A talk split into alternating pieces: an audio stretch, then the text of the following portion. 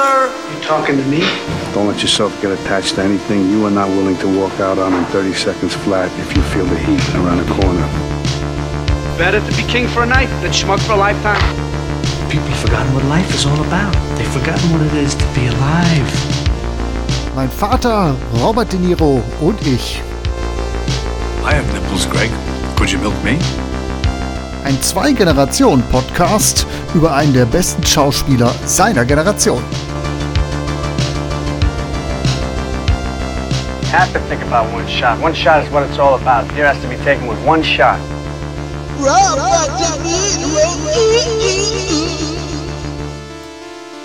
Und hier nehme ich auch auf. Heißt das, wir sind jetzt schon drin oder was? Ja, wir laufen. Hallo, Vater. Hallo Sohn. Hast du, hast du geschafft? Ja, hast mich jetzt ein bisschen überrascht. Äh, Ich dachte, äh, ja okay, es läuft. Es läuft, genau. Wir hatten doch jetzt eine halbe Stunde Vorgespräch. Also jetzt, äh, Ja, stimmt. Aber das war jetzt so trotzdem etwas abrupt, weil wir haben ja nicht über äh, den Film gesprochen. ja, das stimmt wohl. Ich, es, es tut mir leid, dass ich dich jetzt so, den, dich alten Sack so überrumpelt habe. Ja, okay. Ich kenne dich ja schon eine Weile, da muss ich mitarbeiten. Ja, kriegen wir hin. Ja, worüber reden wir denn heute, Vater? Ich Ja. habe den Überblick verloren, wie vielte Folge wir eigentlich haben. Wir sind noch nicht zweistellig, aber wir müssten irgendwo bei Folge 7 liegen. Ja, kann in etwa hinkommen. Ich habe es jetzt auch nicht ganz äh, sieben oder acht, irgendwo so. Ja, und wir gehen heute mal zurück ins Frühwerk von Robert De Niro. Nicht das allerfrühste, aber es ist sein Durchbruch. Wir reden heute über Hexenkessel von 1973. Mean Streets is about You gotta be like me. Tony, Just be sure and tell him to be here tonight, all right? Michael, Giovanni, Hey, wait a minute, wait a minute. Johnny, Yo, Tony, you got a way about talking about one thing and then zap. and about Charlie. About Charlie who played and he laughed. Ja, ich war auch über erstaunt, das ist doch schon ganz schön lange her. Das ist sehr, sehr lange her, aber wenn man mal guckt, der hat auch vorher schon ein paar Jährchen gedreht. Ne? Also sein erster, erster Eintrag als Schauspieler 65, 1965. Also es ist, äh, da, da waren gute zehn Filme noch dazwischen. Von seinem Debüt bis hierhin. Ja, da werden wir auch noch einsteigen irgendwann in seine ganz Da müssen wir noch Werke. hin, genau. genau. Ja, du hast den gewählt, ne? Dann Ich habe den gewählt, genau. Und zwar ein wenig aus taktischen Gründen, weil wir ja irgendwann ja auch zu dem Mafia-Film kommen wollen. Und Hexenkessel ist, glaube ich, das kann man so sagen, der Ausgangspunkt von allem. Es ist Martin Scorseses erster Mafia-Film. Es ist die erste Zusammenarbeit zwischen Robert De Niro und Martin Scorsese und eigentlich auch der absolute Kickoff der Karriere. Also der Film, der hat einiges losgetreten. Ja, ich denke, äh, auch zumindest äh, hat sich da so ein Dream-Team gefunden. Ne? Genau, ja, das kann man so sagen. Ich glaube, insgesamt achtmal haben sie dann zusammen gearbeitet. Von 1973 bis zuletzt Irishman 2019. Also, das ist eine sehr, sehr fruchtbare Beziehung. Da haben sich auch wirklich zwei gefunden. Äh, in der Zusammenarbeit äh, gelten beide als sehr manisch, was ihre Arbeitsweise betrifft, können sich halt auch immer wieder gegenseitig befeuern und anstacheln und anspornen. Gleichzeitig ist Scorsese auch jemand, der Robert De Niros Manien in den Anfangsjahren zu nehmen wusste, auch vieles mitgemacht hat. Also keiner war, der gesagt hat, so, jetzt geh mir mal weg, ich habe andere Sachen zu tun. Er hatte immer ein gutes Ohr für Robert De Niro und ich glaube, das wusste Robert De Niro zu schätzen und da lagen sie halt auf einer Wellenlänge. Und hier kommen sie das erste Mal zusammen. Ich jetzt Äh, in diesem Film spielt Robert De Niro ja auch noch nicht die Hauptrolle, die gebührt Harvey Keitel. Aber wie du ja gerade schon schön gesagt hast, das ist so der Beginn einer wahren Freundschaft in Hollywood. ja, ich oder hatte New York. irgendwo von wegen Freundschaft ja auch irgendwo mal gehört, dass sie sich schon vorher kannten, von, äh, dass sie quasi zusammen aufgewachsen sind. Zusammen aufgewachsen, da Also- musst du mal ein bisschen ausholen. Wo hast du das her? Wo hast du das aufgeschnappt? Ich hatte das sowas? irgendwo gelesen, dass sie sich schon seit äh, längerer Zeit vorher auch kannten, dass sie in der gleichen Gegend aufgewachsen sind. Ja, klar, die sind natürlich beide in New York groß geworden und die dürften sich auch, wenn ich das noch so richtig in Erinnerung habe aus der Biografie, auch immer wieder mal begegnet äh, sein. Ähm, ich habe jetzt nicht die Details im Kopf, wann, wo, wie, wer sich jetzt zum ersten Mal gesehen hat. Ich meine, Robert De Niro hat in den Anfangsjahren sehr viel mit Brian De Palma gearbeitet und ich glaube, Brian De Palma hat dann ähm, Robert De Niro bei Scorsese so ein bisschen vorgestellt. Die kannten sich aber tatsächlich durch gemeinsame Weggefährten, Partys, äh, Begegnungen in der Szene. Also die waren keine gänzlichen Unbekannten vorher. Okay, aber jetzt nicht schon vorher befreundet, oder? So richtig dicke Buddies glaube ich nicht. Ich glaube, da gab es noch so ein, zwei Schnittpunkte bei Projekten, wo sie fast zusammengearbeitet haben, die dann aber nicht zustande gekommen sind. Aber ähm, ja, das haben sie dann im Vorfeld von 1973, 72, wo war, glaube ich, die Produktion, dann nachgeholt. Ja, okay, dann bist du wahrscheinlich besser informiert als ich. Ja, ich habe jetzt zumindest mal so getan. Es ist ja am Anfang von der Biografie und da sind, liegen jetzt schon 700 Seiten wieder zwischen. Vielleicht ein bisschen wackelig nochmal, aber gut. Ja, okay. Auf jeden Fall, gut, auf jeden Fall eine, eine Start einer langjährigen beruflichen Zusammenarbeit, auf jeden Fall. Genau. Steige ich direkt mal ein. So, und hättest du das nach dem Film, wenn du den jetzt so siehst und alles ausbindest, was danach war, hättest du das geglaubt? Ich meine, hast du den damals überhaupt gesehen? Also ich hatte ja äh, vorher immer behauptet, ich habe den zumindest teilweise schon gesehen, musste aber feststellen, dass das nicht stimmt. Ich habe das irgendwo verwechselt, ich habe den gar nicht gesehen. Also okay. ich habe den jetzt tatsächlich zum ersten Mal gesehen und ja, ich wollte jetzt, will jetzt auch nicht vorgreifen. Ich denke mal, vielleicht fasst du mal ein bisschen zusammen, weil das finde ich auch schon etwas schwieriger. Ja, es ist durchaus schwierig, weil der Film über die fast zwei Stunden Spielzeit so keine richtig stringente Handlung hat. Also hat er schon, aber es ist ein Konglomerat aus vielen Einzelszenen, Anekdoten aus dem Leben einer kleinkriminellen Gemeinschaft also die, die Story kommt auch schwer ins Rollen. Ich kann das absolut nachvollziehen, was du jetzt hier so andeutest. Ich versuche trotzdem mal kurz die Synopsis ähm, äh, äh darzulegen. Die eigentliche Handlung beginnt ja eigentlich ja erst zur Mitte des Films. Wir haben den Kleinkriminellen ähm, Charlie, gespielt von Harvey Cartell, sagte ich ja gerade eingangs, ähm, der im Mafia-Milieu unterwegs ist und dort auf dem Weg zu einer großen Nummer. Also er nimmt das sehr seriös, er ist Schuldeneintreiber und ich glaube, ihm winkt auch so ein kleiner Aufstieg in der Hinsicht, dass ihm der, der Pate dieses Viertels ähm, ein Restaurant in Aussicht stellt, das er führen darf. Dafür muss er sich aber natürlich innerhalb der Cosa Nostra äh, beweisen und äh, einen seriösen Stiefel runterspielen. Da gibt's halt zwei Probleme, die Charlie hat. A, er hat eine Freundin, die Epilepsie hat und wir sind in den 60er Jahren, da ist das ein Stigma. Äh, über sie heißt es dann von Seiten der Mafiosi, die hat doch, äh, die ist krank, die hat irgendwie einen Schaden im Kopf. Also ein ganz verqueres Bild auf diese Krankheit. Das heißt, das ist Makel Nummer eins. Und dann gibt's noch den Cousin von seiner Freundin, Johnny Boy, gespielt von unser aller Robert De Niro, der auch ein schwieriger Typus ist, weil er ein Kleinkrimineller ist, der sich nicht so in dieses Bild des seriösen Mafiosi einreihen möchte, sondern äh, absoluter Hallodri ist. Und äh, eigentlich könnte man sagen, der Junge ist noch nicht erwachsen. Und diese beiden Verbindungen muss er so ein bisschen zurückhalten. Er, er, er mag beide Personen, sowohl natürlich die Beziehung zu äh, der Freundin, Theresa heißt sie, als auch äh, die Beziehung zu Johnny Boy. Die sind wohl auch Jugendfreunde lange und haben auch viel miteinander erlebt. Nur er hat irgendwie den Sprung ins seriöse kriminellen Fach geschafft, während Johnny Boy Briefkästen sprengt und sich Geld leiht, aber seine Schuldner immer im Regen stehen lässt, also überhaupt nicht greifbar ist. Und der Pate deutet an, dass er sich von solchen Verbindungen fernhalten soll, aber die Freundschaft und die Liebe zu diesen Personen lässt Charlie halt nicht illoyal werden. Und das ist so die, die Schwierigkeit, das, das Grundthema des Films. Handlung, ja, die gibt es, aber auch tatsächlich nur als Sud. Ja, ich habe eher so äh, manchmal das Gefühl, äh, die Kamera läuft so äh, während des normalen Alltags mit.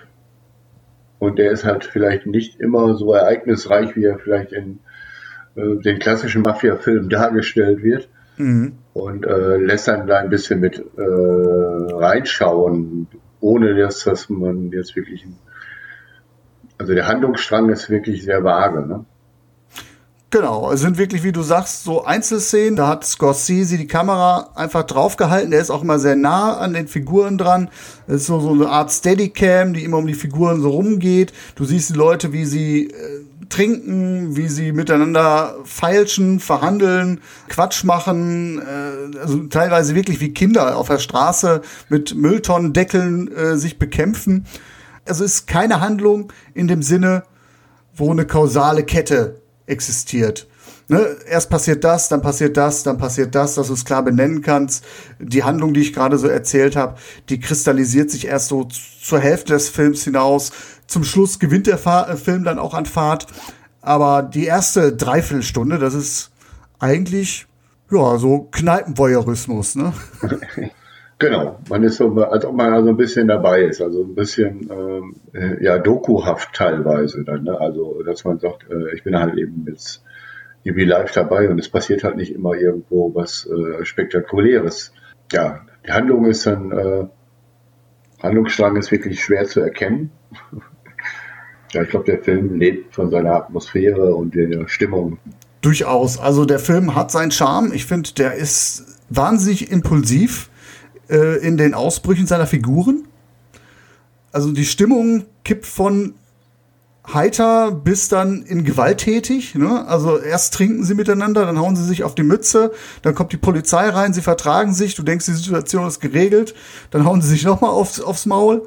Der Film lebt, er ist nicht langweilig, würde ich jetzt mal so sagen, aber er macht es auch nicht leicht, dem Zuschauer. Ja, ich hatte wirklich äh, Schwierigkeiten, muss ich gestehen mich da, er hat mich also nicht wirklich äh, gepackt. Nicht gepackt, muss ich äh, sagen. Die Charaktere, äh, ja, sehr spannend. Klar, sind ja auch Robert De Niro, schaut man natürlich äh, immer genau hin, was er tut und äh, ist er auf jeden Fall der auffälligere Charakter, finde ich, in, in dem Film. Obwohl er eigentlich aus meiner Sicht eben die zweite Hauptrolle spielt. Ähm, ja, das ist so. Das ist so. Ähm, die Hauptrolle spielt Harvey Keitel und von der Screamtime her ist Robert De Niro da ganz klar im Hintertreffen, aber der reißt den Film an sich. Also was am Ende von diesem Film hängen bleibt, und das war auch bei der ersten Sichtung der Fall so, ist Robert De Niro. Genau, wieder mal, ne? Obwohl das jetzt nicht so der typische Charakter der ist, der spielt. Der ist halt sehr naiv und auch äh, ja fast ein bisschen dümmlich, würde ich sagen. Das ist ein großes Kind. Ja, ein großes Kind, äh, das er wirklich nicht äh, seinen Weg da noch nicht gefunden hat. Genau, also er hat eigentlich nicht das oder nicht die Fähigkeiten, die Charlie hat. Du weißt, in dem Milieu wird er immer dieser Loser-Typ bleiben, der äh, Leute um Geld prellt, aber der wird keine große Nummer innerhalb der äh, La Familia sein, wenn er sich weiter so benimmt. Ich meine, die allererste Szene, die du von Robert De Niro siehst, ist, wie er einen Briefkasten sprengt, so wie so ein kleiner Feuerteufel. Du weißt auch nicht warum oder wie auch, und das hast du ja noch mal ein, zwei Szenen später noch mal, dass er dann unmotiviert in den äh, Himmel von New York ballert oder noch mal einen Sprengkörper zündet und überhaupt keine Agenda. Der, der weiß einfach nicht, wohin mit sich und seiner Energie. Ja, ist auch sehr unterschätzt, die ganze Geschichte. Also hat er ja auch immer wieder Geldschulden und macht auch wirklich keine Anstalten, die irgendwo zu vergleichen oder ähm, ja, geht da sehr naiv mit der ganzen Situation um. Ja, Charlie rettet ihn immer den Arsch und das scheint er gar nicht so zu sehen oder will es nicht sehen, dass er seinen Kumpel da in die Bredouille bringt und das ist ja nachher dann ja auch nochmal so ein Konflikt, der dann nochmal aufkommt. Ja. Ich tue mich ansonsten aber doch auch sehr, sehr schwer, das in Worte zu fassen. Es ist ein sehr ungehobelter, ein sehr roher Film. Und ich finde, du siehst da schon bei diesem Film den weiteren Weg. Also, das ist so, so, so ein, der Mafia-Film als Musikvideo als überlanges, ne? Also die ganze Soundtrack, den du hast, Beamer Baby beispielsweise, äh, ganz klassische äh, 60er-Jahre-Songs, Please Mr. Postman und so, äh, fängt schon das ein, was dann später bei Goodfellas und Casino zur Vollendung ähm, gebracht wird. Aber ich gebe dir recht, ich hatte auch meine Probleme. Ich habe dem beim ersten Sehen als sehr, sehr stark empfunden. Jetzt beim zweiten Mal habe ich gedacht so, oh, wann kommt er denn endlich meine Pushen? Also ehrlich gesagt muss ich sagen, ich war da, man erkennt natürlich so, man hat natürlich immer so im Hinterkopf Frühwerk von Martin Scorsese und Robert De Niro und man erkennt auch da das Talent und wo, wo die Reise hingeht, aber es ist halt an mich so ein bisschen ja noch ungehobeltes Anfangswerk, wo man vielleicht Tendenzen schon erkennen kann. Aber ähm, ja, es ist für mich auch noch nicht das ganz große Kino. Und teilweise war auch, also mich hat sehr gestört die ähm, Synchronisation und die Stimme von äh, Robert De Niro, muss ich sagen. Ja, da habe ich auch ganz schnell auf Englisch umgeschaltet. Okay. Fand ich auch sehr gruselig. Also äh, ich habe auch in mehreren Kritiken in Filmforen gelesen, dass sich da bei einigen Filmfans äh, die Fußnägel kräuseln.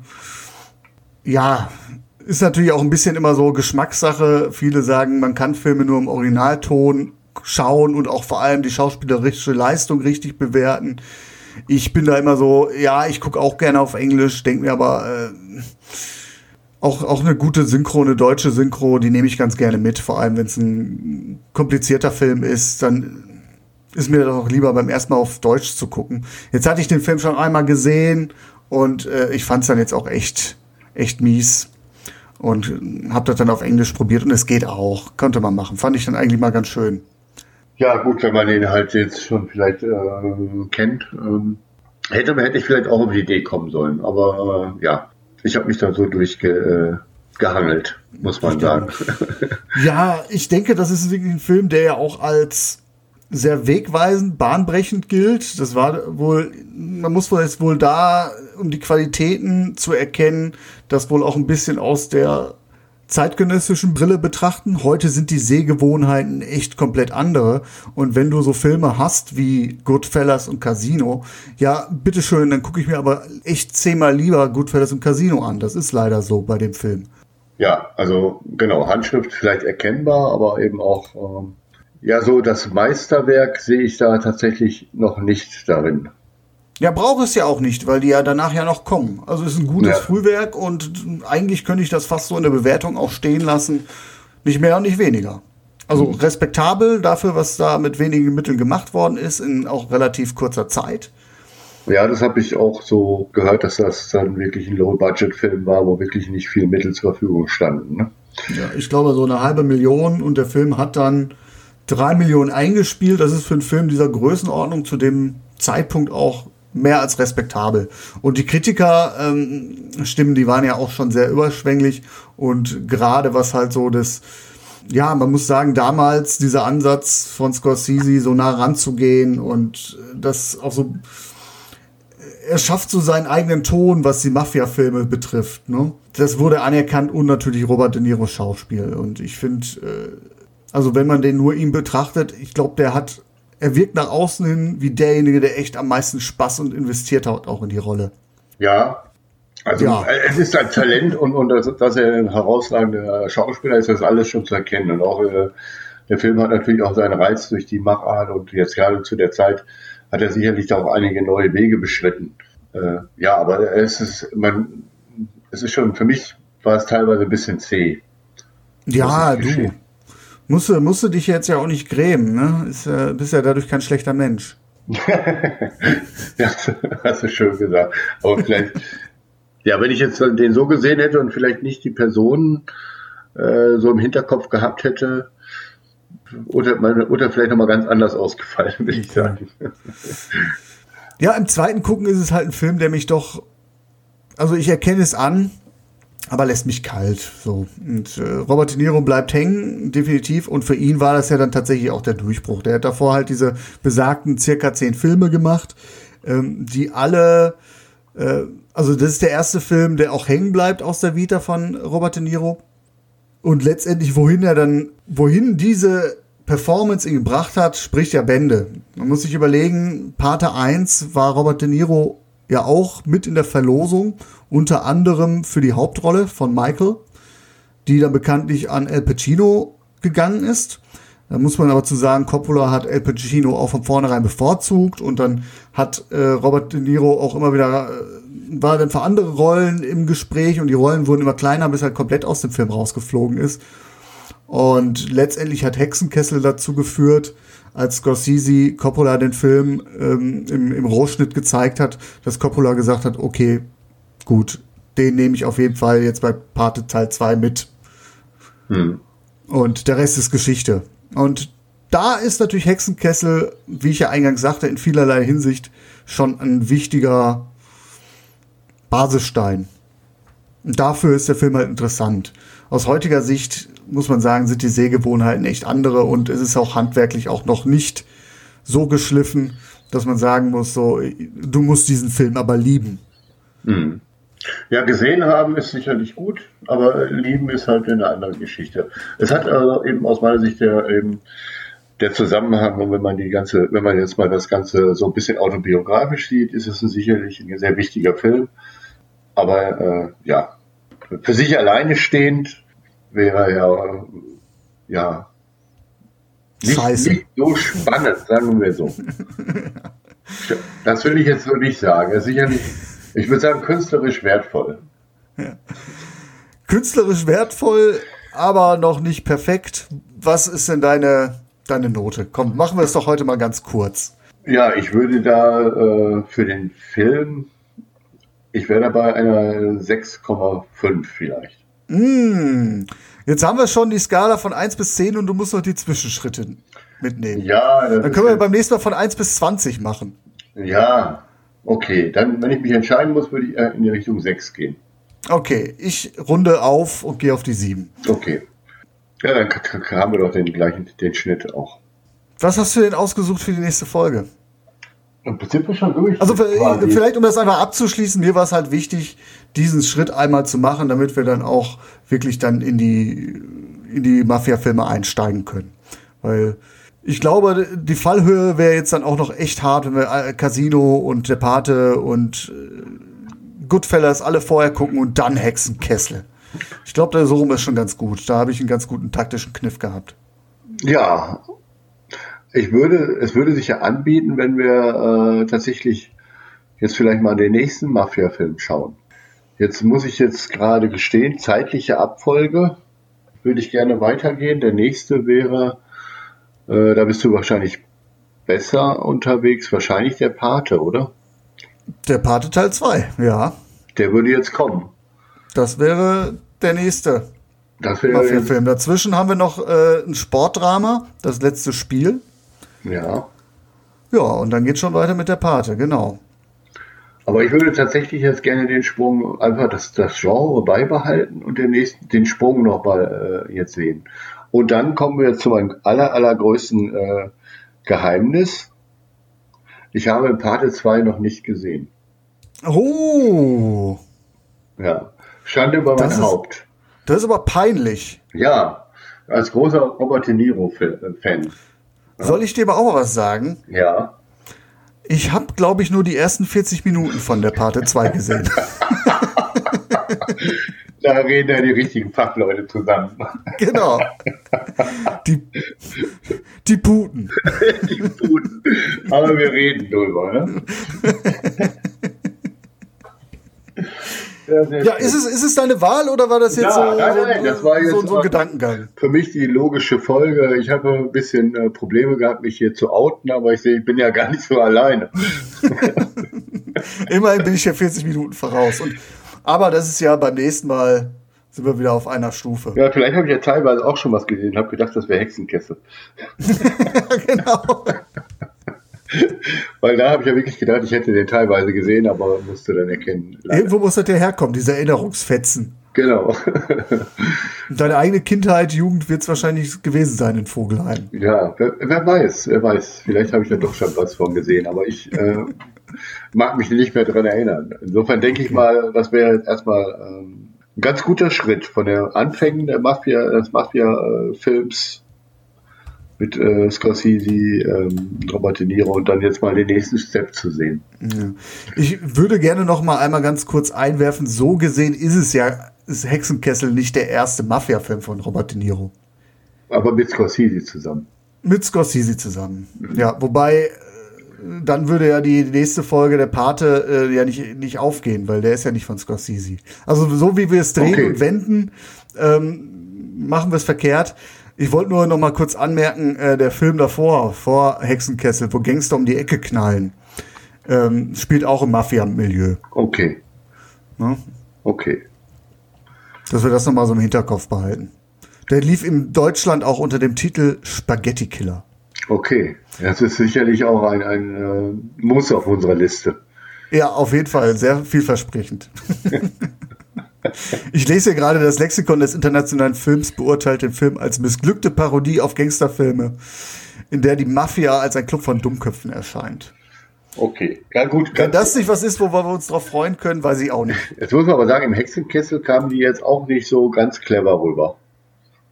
Ja, ja, es ist schon so, dass, ich meine, die großen Mafia-Granden, die siehst du ja nur in ein, zwei Szenen. Genau, das, Das ist ist so ja ein eigentlich bisschen, nur das Fußvolk. es ist eher so, spielt so in der, in der Regionalliga der Mafia, Mafia ne? Äh, Ja, von- ist von auch so eine lokale, lokale Truppe. Ja, Ja, ja, es sind schon wirklich auch Kleinkriminelle. Das ist jetzt nicht die Creme de la Creme äh, der, genau. der bösen Buben. Was ihn wahrscheinlich auch ein bisschen unterscheidet von den anderen, ne? Ja, und deswegen, das ist ja, du hast ja zwischendurch so gesagt, so dokumentarisch. Man kann sich das ja auch echt gut vorstellen, dass da einfach eine Kamera läuft und man äh, den Leuten dabei wohnt, wie sie da über ganz alltägliche Sachen sprechen. Und das ist ja eigentlich auch eine Stärke von dem Film. Jetzt sind wir ja doch wieder drin, dass, ja, er ist nicht fokussiert, aber in seinem Flatterhaften ist ja echt gut, dass die Leute auch in, im Gespräch plötzlich kurz das Thema wechseln, abgelenkt werden. Ich glaube, da ist auch sehr viel Impro äh, mit drin. Also als Impro-Theater wahrscheinlich grandios. Alles andere haben wir schon besprochen und ich denke, lass uns in den Paten 2 reinsteigen beim nächsten Mal. Dann halten wir das jetzt äh, diesmal kurz. Also ich denke mal, wir haben also eine vergleichsweise ähnliche Meinung. Wir kommen ja fast sogar auf äh, eine gute Durchschnittsnote. Ja, gleiche, gleiche Ratlosigkeit so ein bisschen. Ja, Also beenden wir das an dieser Stelle. ja, würde ich auch sagen. So ganz so viel mehr gibt er aus meiner Sicht auch nicht her. Gut, dann äh, lass uns doch äh, verabschieden von unseren Hörern und Hörern und sagen, schaltet wieder ein, wenn es wieder heißt, mein Vater? Der Sohn, äh, Robert De Niro, so war das, so war die Reihenfolge, richtig? Du hast es verkackt. Ich wollte eigentlich sagen, mein Vater, du verabschiedest dich. Ach so. ja. Ciao, bis zum nächsten Mal bei der Pate 2. Genau, bis dahin. Hauen Sie rein, tschüss. Ja, ciao.